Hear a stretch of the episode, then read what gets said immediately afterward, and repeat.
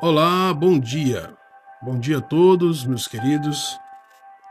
Nesse terceiro dia do mês, manhã nublada, o sol ainda não apareceu aos nossos olhos, mas ele está lá, por trás das nuvens, provando que Deus nos abençoou e que nos permitiu mais este dia. Um dia para nós refletirmos sobre tantas coisas, mas principalmente agradecer a Deus por esse dia. E eu gostaria de refletir com os meus irmãos hoje acerca de fidelidade. Fidelidade no casamento, fidelidade nas amizades, fidelidade a Deus, fidelidade nos relacionamentos, partindo do princípio que sendo nós, sendo nós fiéis a Deus, esta fidelidade deve se estender a todo tipo de relacionamento. Porque qualquer princípio que parte de Deus, ele é puro, ele é digno, ele é honesto, ele é fiel. A Bíblia nos traz uma história acerca de a fidelidade de um amigo, um homem que foi muito fiel a Davi. No capítulo de segunda, no livro de 2 Samuel, capítulo 15, versículo 22. A partir no seu capítulo 15, dos versículos 17 a 22, vai nos apresentar a história de um homem Geteu. Davi estava enfrentando uma rebelião. Mas esse homem decidiu ser fiel ao rei e não se vender àqueles que estavam contra o rei. Diz assim, a partir do capítulo 17, do versículo 17 do capítulo 15. Tendo, pois, saído o rei com todo o povo a pé, pararam num lugar distante.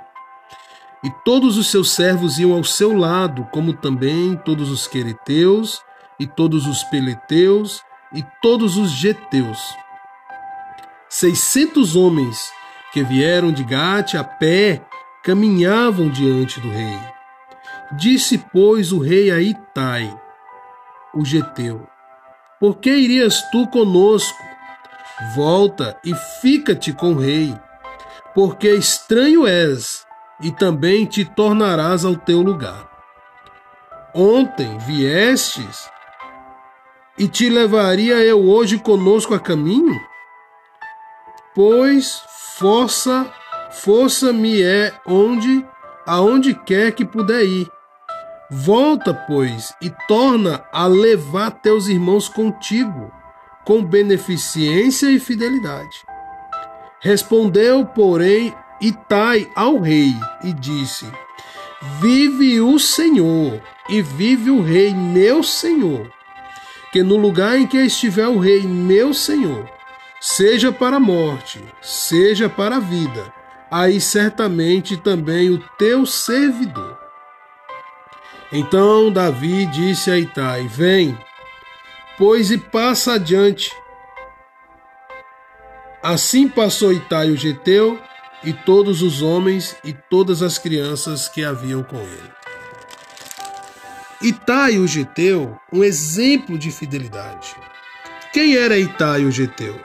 Era um filisteu de Gate, guerreiro de Davi Provavelmente eles devem ter sido conhecidos no período em que o rei Davi fugia da presença de Saul. Alguns pontos importantes dessa história. Absalão havia usurpado o trono de Davi, seu pai. Sendo assim, era certo que todos aqueles que apoiassem a Davi correriam risco de vida, tanto que Davi e seus servos tiveram que fugir para Jerusalém. No meio da fuga, Davi percebe a presença de Itai e seus homens, 600 homens. Eles eram estrangeiros, exilados na Filístia.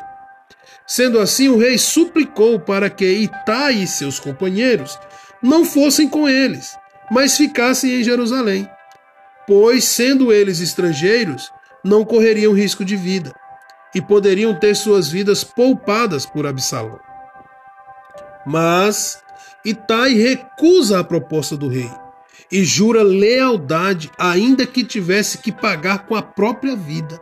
Aquela declaração comove o rei, que permite que Itai e seus companheiros pudessem o acompanhar. Primeiro, Itai e seus, e seus 600 homens se leadaram, leadaram a Davi. Está ao lado de alguém que acaba de perder o trono, a casa, o cetro, a coroa e tudo mais, só um amigo faz isso. Segundo ponto, Itai não só se uniu ao rei Davi, como também a todos que com ele estavam. A liderança de Itai era uma liderança sólida. Todos falavam a mesma língua. Seus homens estavam com ele em favor do rei deposto. Terceiro, Itai não aceita ficar como rebelde e insubmisso. O rei Davi lhe disse: Por que irias tu também conosco? Volta-te e fica com o rei, porque és estrangeiro. Segundo Samuel 15:19. Para ele não havia dois reis. Para Itai só havia um, um segundo o coração de Deus, e ele ficaria do lado dele. Ita, quarto, Itai acalenta o coração ferido do rei Davi com a sua amizade verdadeira. Respondeu, porém, Itai ao rei e disse: Vive o Senhor e vive o meu Senhor, que no lugar que eu estiver o meu rei, seja para a morte ou seja para a vida, aí certamente estará também o teu servidor. 2 Samuel 15, 21. Quinto, Itai levou toda a sua família com ele, até as crianças. Fidelidade se aprende de berço. Caráter se adquire na infância pelos bons exemplos. Assim passou Itai o Geteu e todos os seus homens e todas as suas crianças que haviam com ele. Toda a família foi junta do líder. Sexto, Itai foi honrado pelo rei Davi diante de todos. Então Davi disse a Itai: Vem, pois, e passa adiante. Assim passou Itai o Geteu e todos os seus homens. Davi colocou Itai à frente de todos. Amigos fiéis têm honra dobrada.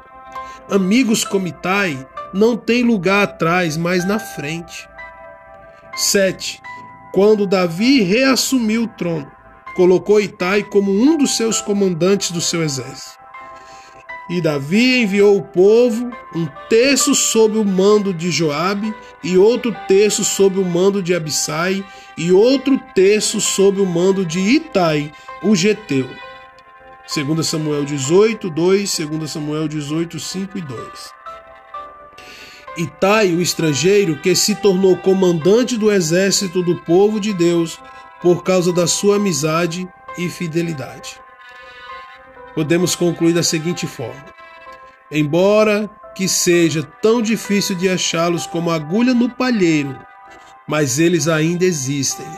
Os amigos de verdade, que Deus levante mais e tais que sejam não amigos do churrasco, das conveniências, mas amigos nas horas amargas e difíceis da vida.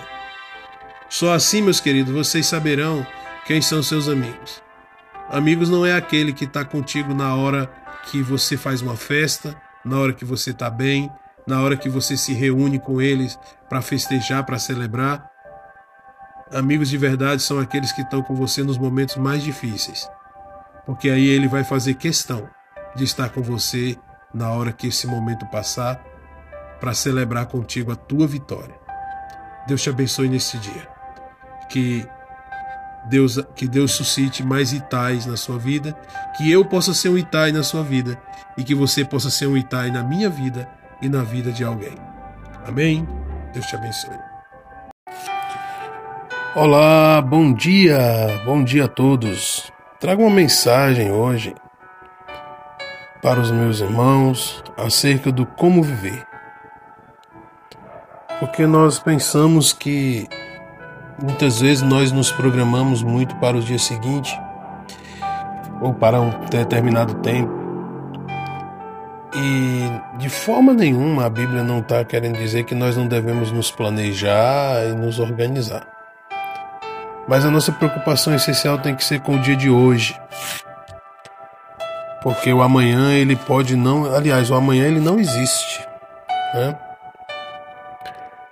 Em Tiago 4, versículo 13 ao 17, ele vai nos dizer: Escutem agora, vocês que dizem, hoje ou amanhã iremos para a cidade tal, e lá passaremos um ano e faremos negócios, e teremos lucros. Vocês não sabem o que acontecerá amanhã. O que é a vida de vocês? Vocês não passam de neblina que aparece por um instante e logo se dissipa. Em vez disso, deveriam dizer: se Deus quiser, não só viveremos, como também faremos isto ou aquilo. No contexto histórico e social no qual vivemos, estamos passando por inúmeras perturbações. A Covid-19 arrombou nossas portas e invadiu as nossas histórias sem pedir licença, nos pegando de surpresa. Soma-se ao novo vírus as questões sociais que já existiam antes, que não entraram em quarentena durante a pandemia. Continuamos vivendo sobre as garras do racismo, da miséria, da fome, da desigualdade social e dos governos injustos.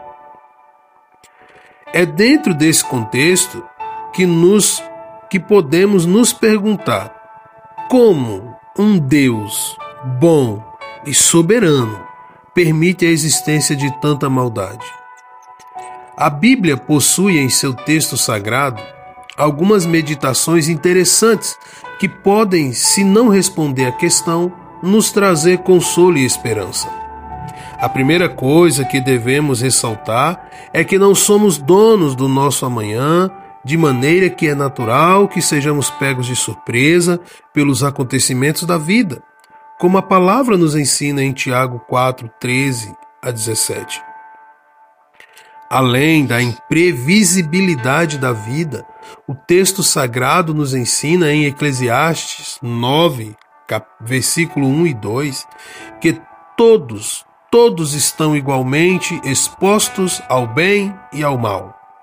Isso é dizer que as pessoas boas estão expostas ao sofrimento, assim como as pessoas más, e isso pode fazer com que nos sintamos injustiçados.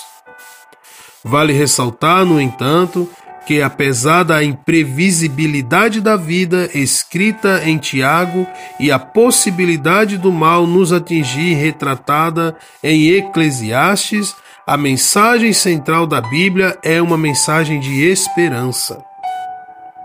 Lendo João 3,16, uma das passagens mais conhecidas da Bíblia, onde diz lá que Deus amou o mundo de tal maneira que deu o seu único filho, para que todo aquele que nele crê não pereça, mas tenha vida eterna. Percebemos que essa esperança é proveniente de, da figura de Jesus Cristo, o Messias prometido e esperado, que veio ao mundo oferecer um caminho de salvação a todo aquele que nele crê.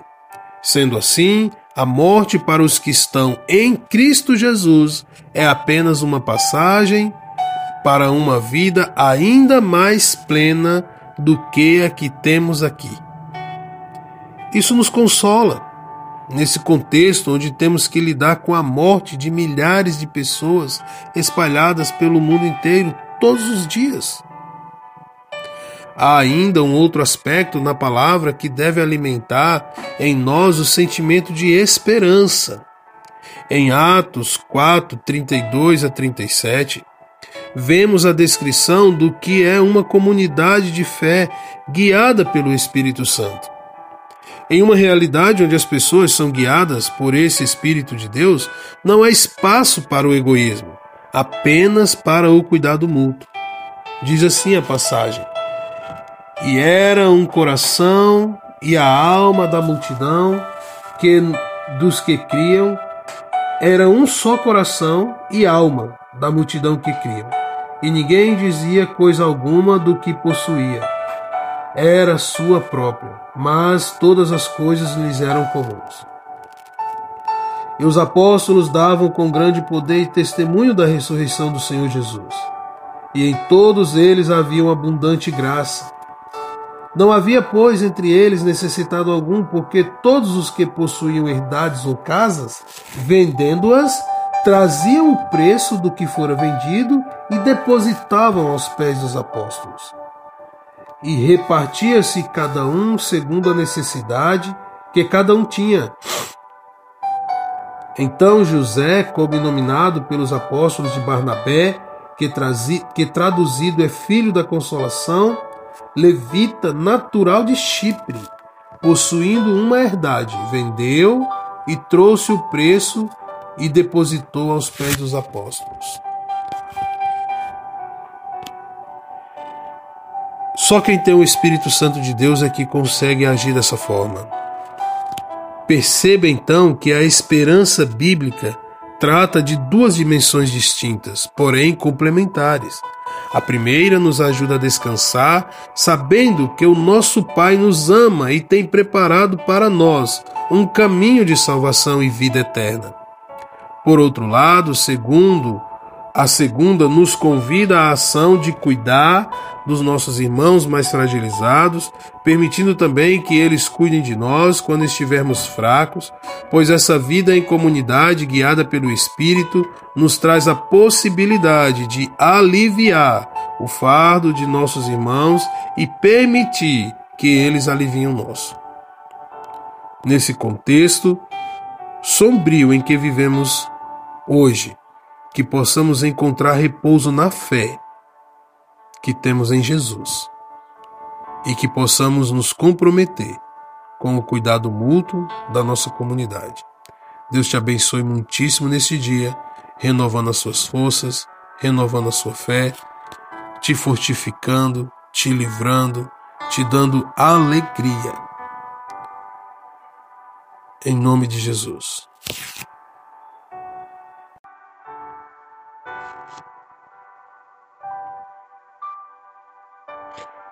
Olá, bom dia.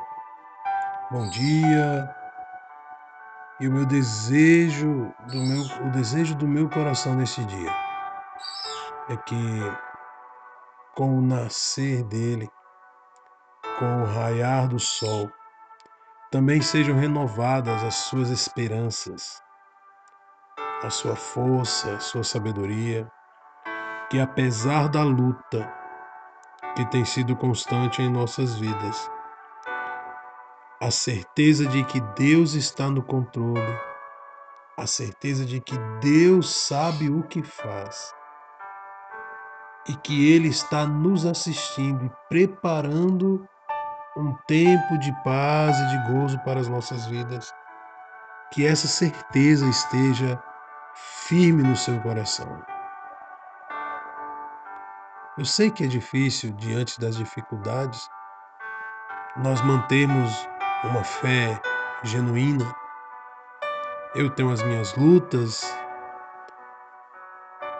vocês têm as suas, todos nós, todos os dias, todo ser humano é sobrecarregado de muitas de muitos fardos.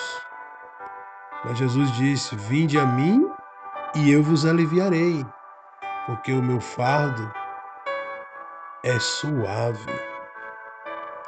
Então, meus queridos, essa luta que você está passando é parte do processo, do que Deus quer te ensinar.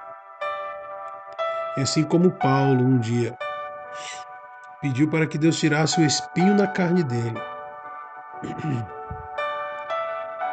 você também pode estar pedindo em seu pensamento: Senhor, tira essa luta, Pai. Me ajuda, Senhor, aqui. Não tenha dúvidas de que Deus está te ouvindo. E que se você está hoje de pé, pronto para lutar mais uma vez, ou talvez até achando que não está pronto. Mas você está de pé, é porque Deus te ouviu e te deu mais esta oportunidade de você renovar das suas forças nele, pela fé, continuar essa batalha de cada dia. Porque Deus, ele nos fortalece na nossa fraqueza. Quando nós cremos em Deus, quando pensamos que estamos fracos, é aí que nós estamos fortes. E de onde vem essa força? Vem do Senhor. É Ele que nos capacita, é Ele que nos enche dessa vontade, não nos deixa desistir, muito embora nossa mente humana é, é, é, penda para esse lado aí. Mas Deus é aquele ainda que nos fortalece. Quero trazer uma mensagem hoje sobre como viver. Vamos viver, né, meus irmãos? Viver o hoje, porque o amanhã nós não sabemos o que acontecerá. A palavra de Deus em Tiago, no seu capítulo 4, versículo 13 a 17, vai nos dizer: Escutem agora, vocês que dizem: Hoje ou amanhã iremos para a cidade tal, e lá passaremos um ano, negócios e traremos lucros. Vocês não sabem o que acontecerá amanhã. O que é a vida de vocês? Vocês não passam de neblina que aparece por um instante e logo se dissipa. Em vez disso, deveriam fazer, deveriam dizer: se Deus quiser, não só viveremos isto ou aquilo. No contexto histórico e social do qual vivemos, estamos passando por inúmeras perturbações. A Covid-19 arrombou nossas portas e invadiu as nossas histórias sem pedir licença, nos pegando de surpresa. Soma-se ao novo vírus as questões sociais que já existiam antes e que não entraram em quarentena durante a pandemia. Continuamos vivendo sobre as garras do racismo, da miséria, da fome, da desigualdade social e dos governos injustos. É dentro desse contexto que podemos nos perguntar como um Deus e soberano permite a existência de tanta maldade. A Bíblia possui em seu texto sagrado algumas meditações interessantes que podem, se não responder à questão, nos trazer consolo e esperança.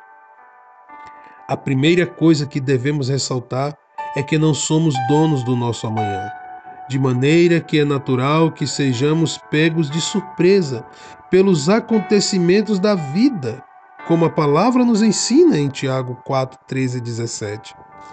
Além da imprevisibilidade da vida, o texto sagrado também nos ensina em Eclesiastes 9, 1, 2 que todos estão igualmente expostos ao bem e ao mal. E isso quer dizer que pessoas boas estão expostas ao sofrimento, sim, como as pessoas más. E isso pode fazer com que nos sintamos injustiçados. Vale a pena ressaltar que, apesar da imprevisibilidade da vida, escrita em Tiago e da possibilidade do mal nos atingir, retratada em Eclesiastes, a mensagem central da Bíblia é uma mensagem de esperança.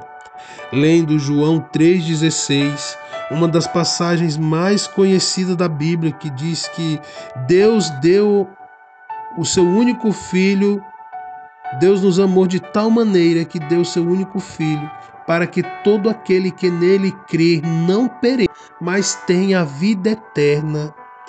Percebemos que essa esperança é proveniente da figura de Jesus Cristo. O Messias prometido, esperado, que veio ao mundo, oferecer um caminho de salvação a todo aquele que crê, sendo assim, a morte para os que estão em Cristo é apenas uma passagem, uma vida ainda mais plena do que a que temos aqui. Isso nos consola nesse contexto onde temos que lidar com a morte de milhares de pessoas espalhadas pelo mundo inteiro. Há ainda um outro aspecto na palavra que deve alimentar em nós o sentimento de esperança. Em Atos 4, 32, 37, vamos ver a descrição do que é uma comunidade de fé guiada pelo Espírito Santo. Diz assim: eram e eram o coração e a alma da multidão dos que criam, e ninguém dizia que coisa alguma do que possuía era sua própria, mas todas as coisas lhes eram comuns. E os apóstolos davam com grande poder testemunho da ressurreição do Senhor Jesus, e em todos eles havia abundante graça. Não havia, pois, entre eles necessidade, necessitado algum, pois todos os que tudo que possuíam, herdades ou casas, vendendo-as, traziam o preço que fora vendido e depositavam aos pés dos apóstolos.